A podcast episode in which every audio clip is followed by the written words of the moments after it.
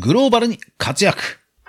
音声メディア関連ニュースまとめ2022年11月第5週をお届けします。米津玄師さんが世界を席巻しています。Spotify グローバルランキングでトップ50にランクイン。これは国内アーティスト初とのことで、バイラルチャートでも72の国と地域でランクイン。トップ5以内ということですと、さらに30の国の地域でランクインということで、まさに快挙。それでは早速学んでいきましょう。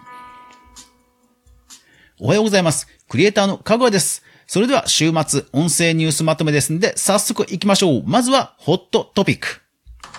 米津玄師、タイムズスクエア巨大広告や MV でニューヨークをジャック、ビルボードジャパンです。いやー、すごいですね。ビルボードジャパンの記事に、もうあの有名なタイムズスクエアの写真が載っていて、そこにね、もう、剣士米津っっていうね、登りがね、もう至るとこにあるんですよ。いやー、こんな日がね、まさか来るとはね、思いませんでしたね。記事から引用します。10月12日に先行配信された最新シングルキックバックは10月19日公開のビルボードジャパン総合ソングチャートホット100で1位を記録。で、グローバルランキングでもトップ50にランクインと、これは国内初の記録だそうです。しかもね、トップ5入りが30の国と地域というからですね、もうすごい。ストリーミング再生は配信からわずか1ヶ月という短さでグローバル合計1億再生を突破と。アニメのチェンソーマン人気もあるとは思うんですけども、それでもですね、もう世界の米津さんにもうなったなという考えひとしおですね。素晴らしい。おめでとうございます。私が、動画配信してます、フォートナイト。フォートナイトというゲームでも世界的にあのコラボをしたということでも知名度を上げてますし、いやー、米津さんのね、勢いまだまだね、止まりそうにないですし、これからもね、応援していきたいと思います。いやー、素晴らしい。それでは戦略テック関連です。まずはこちらのトピック。 Radiotalk のユーザーはどんな人たち？ Radiotalk 公式ノートよりとなんかね、すごいデータが来ましたよ。こちらですね、 Radiotalk の公式ノートで、第2回ユーザーアンケートというのを先月10月に取ったそうなんですが、その128名の回答をいただいた結果を出していると。これね、本当にいろんなデータが出ています。そして、そのアンケートでおすすめの配信や聞いている配信などの項目が多分あったと思うんですが、それがですね、全部ずらーっと列挙されています。画面縦スクロールしていく中での約7割ぐらいは番組紹介です。この中を見てみると、その聞き戦が多いだろうなと思っていたラジオトークなんですが、やっぱりこの番組を見るとね、本当そういうなんかバラエティ色の強い番組がとにかくたくさん並んでるのがわかります。結構二人組のお笑い芸人さんとかも多いですし、アイコンを見ても個人の方の、まあそういったトークバラエティみたいなものが多いなという印象です。スタンド FM でも有名なジョーカーさんとか、本当にこう、股にかけた方も何人かいらっしゃって、コンテンツも本当に充実してるなという印象です。ですから、いくつか記事の中のグラフ紹介しますね。例えば、ラジオトークをどのように利用していますかこれなんと、リスナー、要は聞き戦さん32%と。いやー、やっぱり聞き戦さん多いんだなと、えー、改めて思いました。配信兼リスナーの方が56%で一番多いことは多いんですけども、もう明らかに聞き戦さんという方が3分の1もいるというのは、うん、すごいなという感じですね。収録トークの配信頻度、6割が不定期。で、10%が週に2、3回。で、ほぼ毎日が3割と。それから必ず聞くようにしている番組数が3から5が49で約半分。1番組が20%、5から10が10%、決めてないが17%と。1番組を聞いてるという方が2割いる。マックスが3から5番組ですから、ですから1番組の方が、あと残り4枠か3枠は、まあ、あると考えると、ラジオトークの配信者さんは、まあ、そういったところで、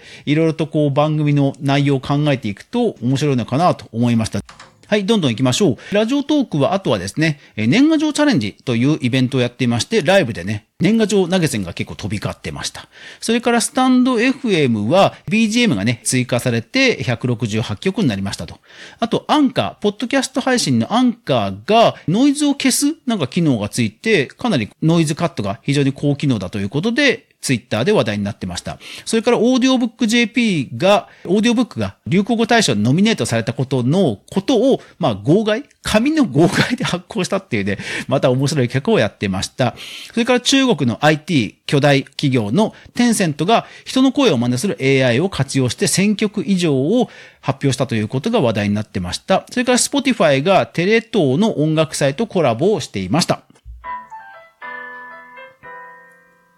コンテンツ、コラム関連いきましょう。まず最初のトピックはこちら。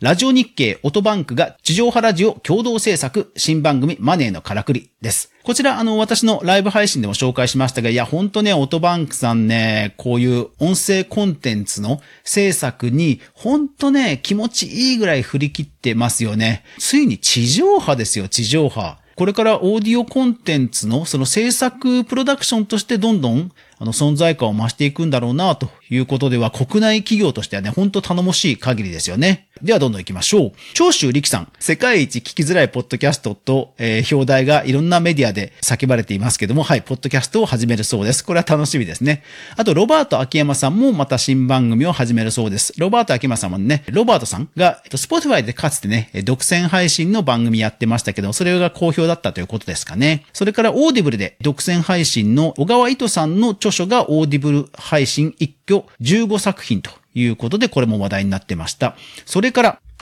ASMR レーブル、ことね色が2周年を迎え、累計売上1億円以上突破と。いやー、やっぱりね、欲望に絡むコンテンツというのは本当底堅いですね。不況知らずですね。ASMR ですね。まあ VTuber さんですとか、女性配信者の方などなど、あとはこうイケボのね、男性なども含めて、まだまだなんか伸びそうな感じはしますね。それからツイキャスのプレミア公開で話題になっていたのが怪談ですね。怪談。確かにこれ怪談ね、音声と相性良さそうですよね。それからあと海外ですと、ポッドキャストの収益化についての5つの方法というのが話題になってました。それから Voicy で新番組、美女コスプレイヤーすぐれおじさんという方が始まってました。では、音声広告、データ、著作権その他、続けていきましょう。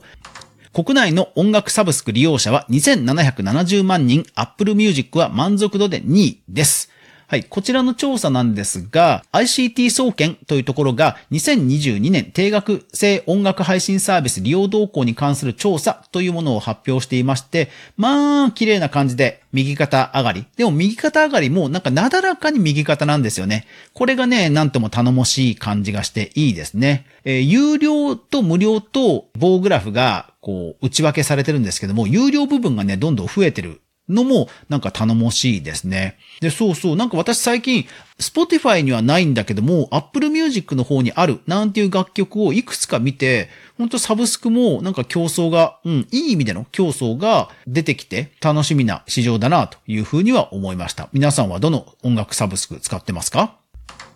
えーそれからライブ配信のふわっち、ジグ JP さんね、あの、なんと上場なんですね。東証グロースへ上場と。それから、あとは、えー自分の著作権、楽曲著作権を売却して、えーすごいマネーを掴んだというアーティストの方や、あと私がですね、スタンド FM でも配信しましたが、ポッドキャスト配信をするときに、その配信先の Apple や Spotify などにまで、えーその楽曲申請、ラジオトークやスタンド FM で楽曲申請したとしても、その配信先までは及ばない。ですから、ポッドキャスト配信は気をつけましょうね、という記事をブログにもしましたんで、そちらもリンクを貼っておきました。という感じで、今週も話題が盛りだくさんでしたね。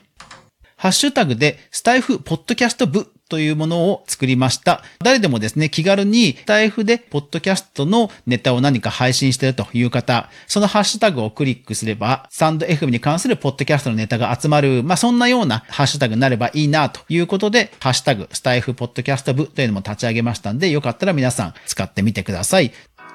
クリエイターエコノミーニュースでは、かぐわがクリエイターエコノミーに関するニュースをブックマークしていく中で興味深いものをお伝えしています。そして週末はこんな感じに音声メディアに関してニュースまとめをお届けし、そしてすべてのリンク、紹介した記事のすべてのリンクは無料のニュースレターで週に1回配信しています。ぜひニュースレターの購読もよろしくお願いします。というわけで、皆さん素敵な週末をお迎えください。それでは皆さん、いってらっしゃい。